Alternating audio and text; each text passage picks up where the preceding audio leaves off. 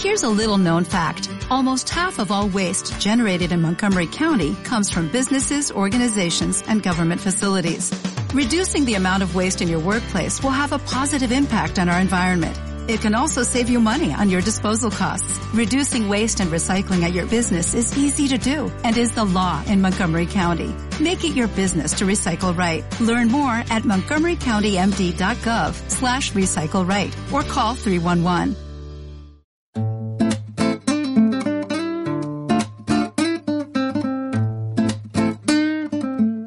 Hola fotógrafos y fotógrafas, ¿qué tal? Yo soy Gio Leal, bienvenidos a este podcast en donde hablaremos sobre técnicas, libros, tips dirigidos a la fotografía para aquellos interesados en aprender un poquito más de lo mucho que hay.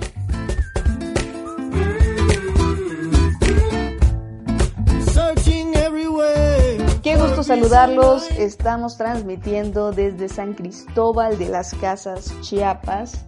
Yo con un cafecito rico. Aquí presumiéndoselos a su salud. Bien, pues hoy les voy a contar sobre tres secretos que utilizan los fotógrafos profesionales. El primero es eh, las fotografías en redes sociales. ¿Qué sucede? Muy probablemente cuando nosotros vamos a cubrir un evento, volvemos con 500 fotografías o más en la SD, lo cual, eh, bueno, nosotros eh, elegimos como unas 100, 150, ¿no? Que van a ser las, como las mejores que le vamos a poder entregar pues al cliente. Esto pues desde nuestro punto de vista, no desde el punto de vista del cliente, sino para nosotros, ¿no? Lo, lo que queremos dar. Ahora, muchas de esas fotos nos van a encantar. El reto está en escoger solamente una fotografía, la mejor, por la que te pagaron esos 10 mil pesos de la boda o más, o la que te pagaron por, no sé, por el bautizo unos 7 mil pesos, dependiendo, ¿no? Pero va a ser la foto, la foto clave que vas a poder subir a redes sociales. Cuando ah, nosotros iniciamos, cometemos el error de subir un álbum con casi 50 fotografías, lo cual es un error, ya que pues las personas cuando ven las fotografías en son redes sociales, ya sea en Instagram o en Facebook, no abren todo el álbum. Entonces, básicamente cuando empiezan a ver un álbum, este, solo ven las tres primeras fotos y luego ya se salen. Esto, pues, obviamente quita protagonismo a todas tus fotografías. Así que lo importante es poder tener una fotografía, solo una del evento al que fuiste y poder mostrarla y así poder tener una retroalimentación mucho mejor y de más calidad. Que te puedan poner comentarios, tanto buenos como constructivos, ¿no? O sea, también se vale el que pues tal vez no estuvo tan chida la foto, pero pues que te lo comenten, ¿no? Porque imagínate, pones 50 fotografías y luego comentar las 50 fotografías está en chino. Entonces, bueno, aquí ya saben, solo escoger una fotografía del evento al que fuera. Otro, otro secreto, eh, y bueno, esto no es un secreto, esto más que nada es como un tabú que existe. Eh, no necesitas un equipo profesional para ser un fotógrafo profesional. ¿no? Muchas personas constantemente, porque me incluyo, eh, queremos estar cambiando de equipo pues para conseguir pues mayor ISO, mayor puntos de enfoque, mayor aguante, no sé, de batería, más lentes, más, más, más, siempre más. Eh, entonces, la cosa es que aunque tengamos un super equipo, nunca vamos a poder sacar fotos increíbles si no sabemos cómo utilizar nuestra cámara. Entonces, esto es lo que siempre eh, yo comento a veces en los podcasts, que es necesario leerse ese manual que pues muchos dejan en la caja y bueno, el tener el, conocimiento completo de cómo utilizar nuestras cámaras nos va a ayudar bastante a sacarle provecho y tener unas mejores fotografías. Esto, bueno, la técnica también se conjunta con la creatividad y esto hace un match muy bueno, ¿no?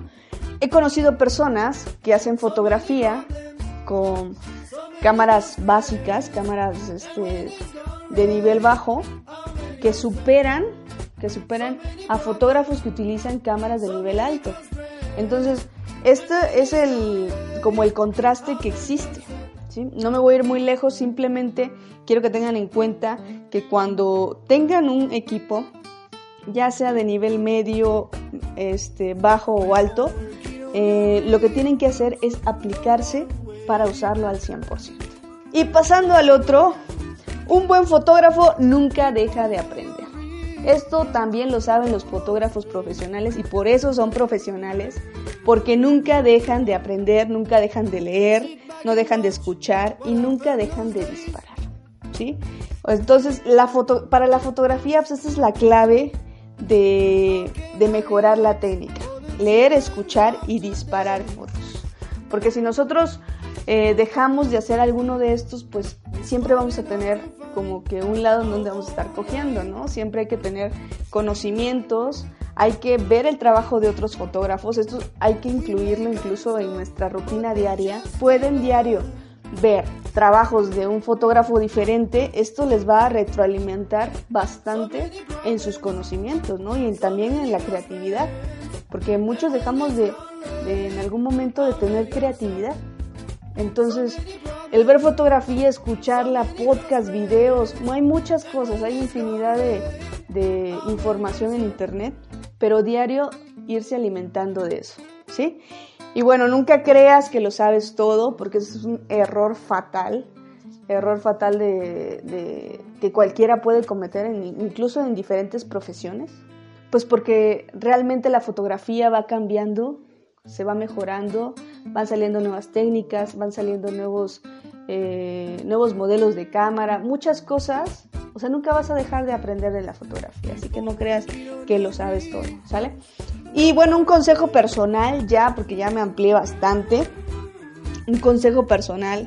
Cuando sientas que ya no sientes la fotografía, que ya no estás en ese nivel de creatividad que dices, no, ya estoy tomando fotos y no me están saliendo como yo quería, y te vayas para abajo, también es necesario dejar un respiro, ¿no? O sea, cuando haces demasiada foto, demasiada foto, llega un momento en que te bloqueas la mente y luego ya lo que no quieres es agarrar la fotografía, entonces ni siquiera quieres agarrar la cámara. Pero bueno, esto es normal, esto, esto nos pasa a, a todos los fotógrafos, que que pues ya lo utilizamos como herramienta de trabajo, entonces nos llega a saturar. Lo que hay que hacer es dejar respirar la foto, dejarla un rato, hacer otras actividades y bueno, ya después de que pase un tiempo y que sientas otra vez las ganas intensas de tomar foto, órale, la agarras. Y bueno, estos son todos los consejos de hoy y sin más me queda agradecerles a todos por el tiempo de escucha. Comparte este podcast para que más fotógrafos conozcan sobre temas interesantes. Y si gustas encontrarme en las redes sociales como Facebook, Instagram, YouTube o iTunes, me puedes encontrar como Gio Leal.